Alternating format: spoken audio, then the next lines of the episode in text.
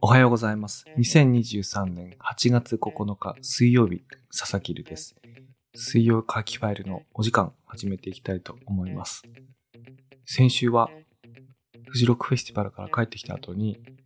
新型コロナウイルスに罹患発症しましてですね、熱が出て、いつも水曜日の朝に録音と編集やってるんですけども、もう全然そんな体調じゃなかったんで、あの、一週間お休みさせていただきました。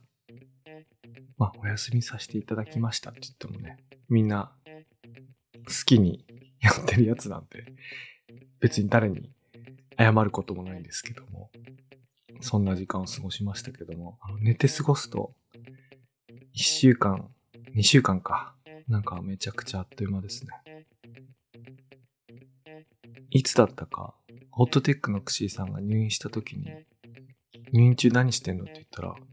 もうぼーっとしてたら3、4時間過ぎるって言ってて、そんなことあるか？っつって、みんなで笑ってたんですけども、やっぱ病になると違いますね、時の過ぎ方が。こう、ぼーっとしてると一日終わっちゃいますね。まあ、ただあの、そんな中でも、仕事ちょっと減らして、減らしていただいたってことですけども、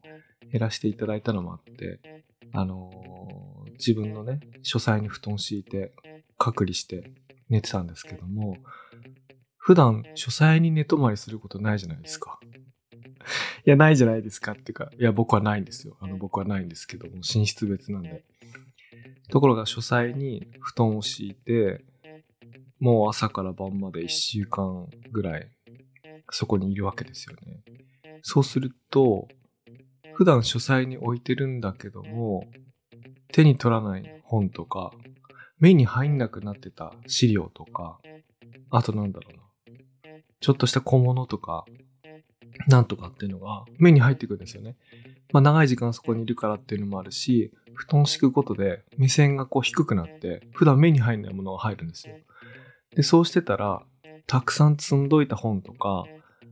あの、深く読み込むのを後回しにしてた資料とかっていうのがもう、どんどんどんどん読みたくなってきて、もうめちゃくちゃはかどりましたね。めちゃくちゃはかどる。それは、時間がたくさんあって集中できるからっていうこともそうなんですけども、そもそも自分の書斎なんで、あるテーマを持った資料を、テーマのようにこう分類しておいてあるんで、一旦入り込んでいくと、あれもこれも必要なものは全部あるんですよね。だから、あの資料は隣の部屋にあるなとか、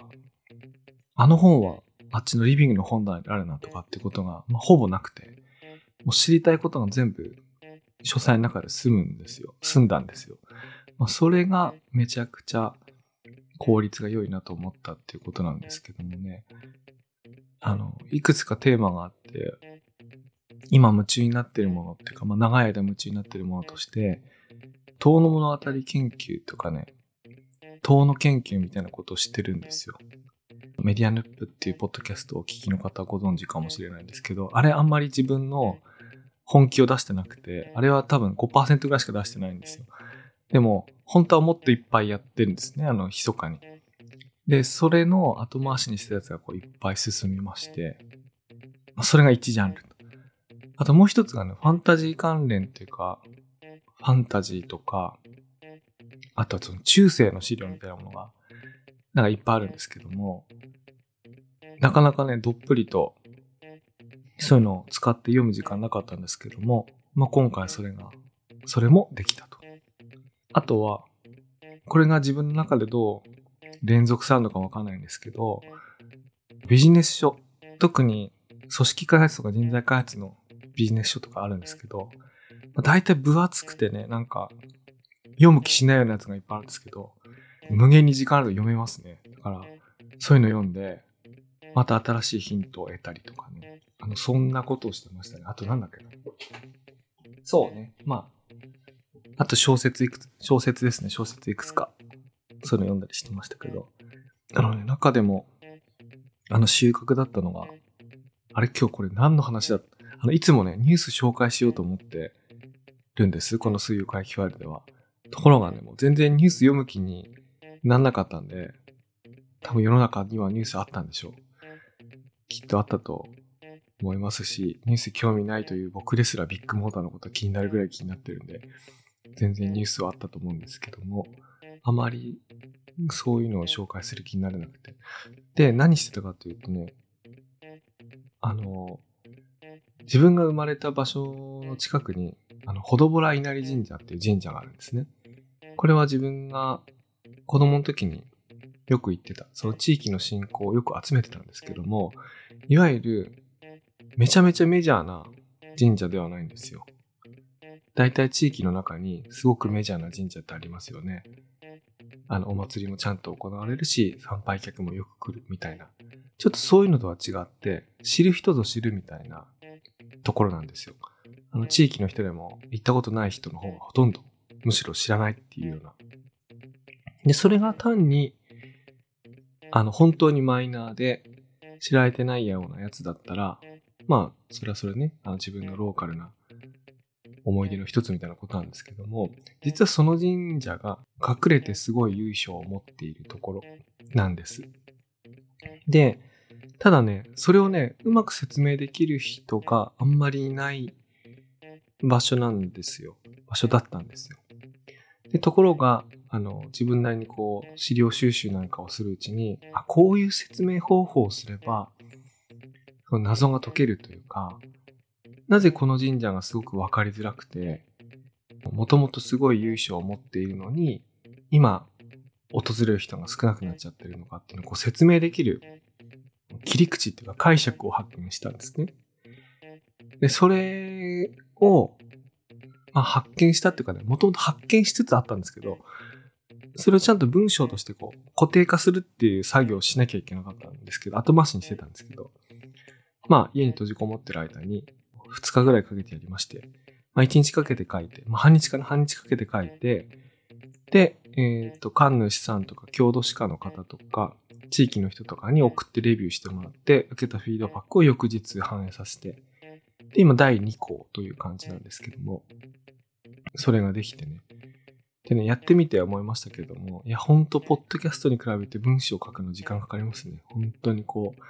情報を圧縮して、しかもその、この情報をどこから参照しているのか。で、どこまでが事実で、どこまでが解釈で、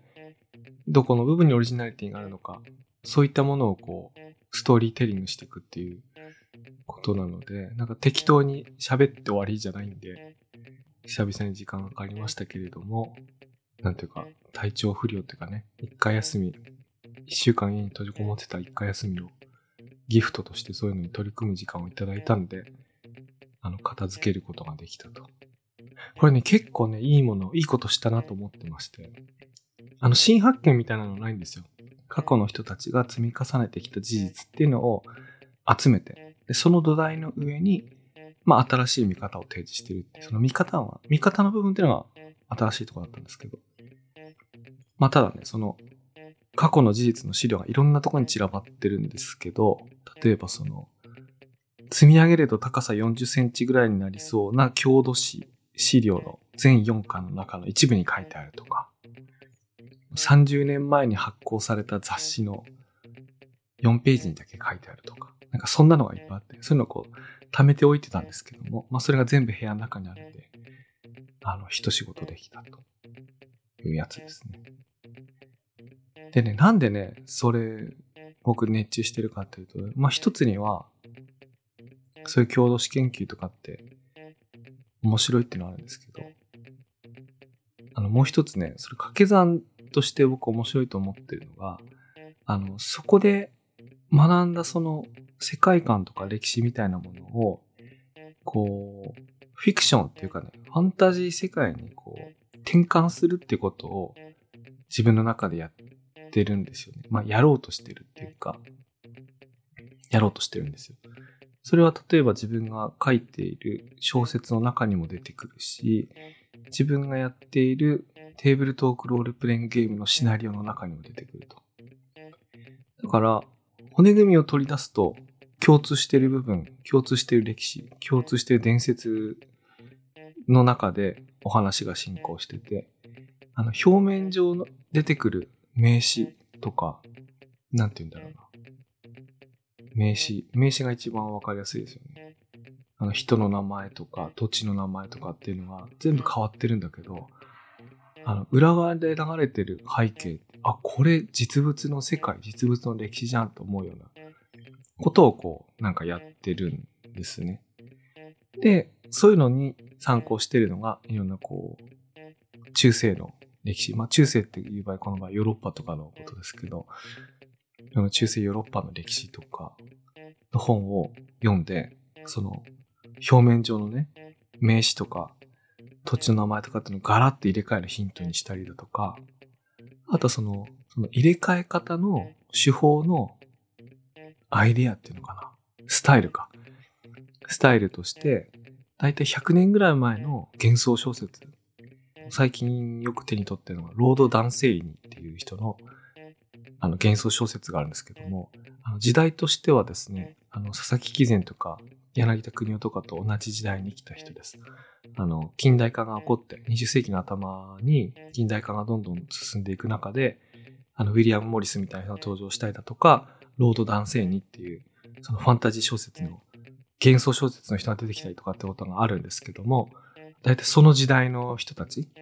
そういう時代の人たちって日本もイギリスの人も、まあイギリスの人なんですけど、イギリスもすごく影響を与え合っているので、与え合ってるっていうか、正確に言うと、イギリスからは影響を受けていて、絵画とかの分野では影響を与えてる。そしてフランスとかですけど、与えてるってことなんですけど、あの、その辺のね、なんか、のが、まあ、昔から好きで、日本だと宮沢賢治とかね、稲垣太郎とかですけど、あの、そういうのをこう混ぜこぜにしてやってるんですけども、そういう資料が全部部屋の中にあったんで、それに端的して遊んでおったという感じです。はい。何のね、新しい情報もないんですけども、楽しんでました。はい。ちょっとね、話すことないまま、録音ボタン押しちゃったんです、ちょっととりあえずこんな感じで。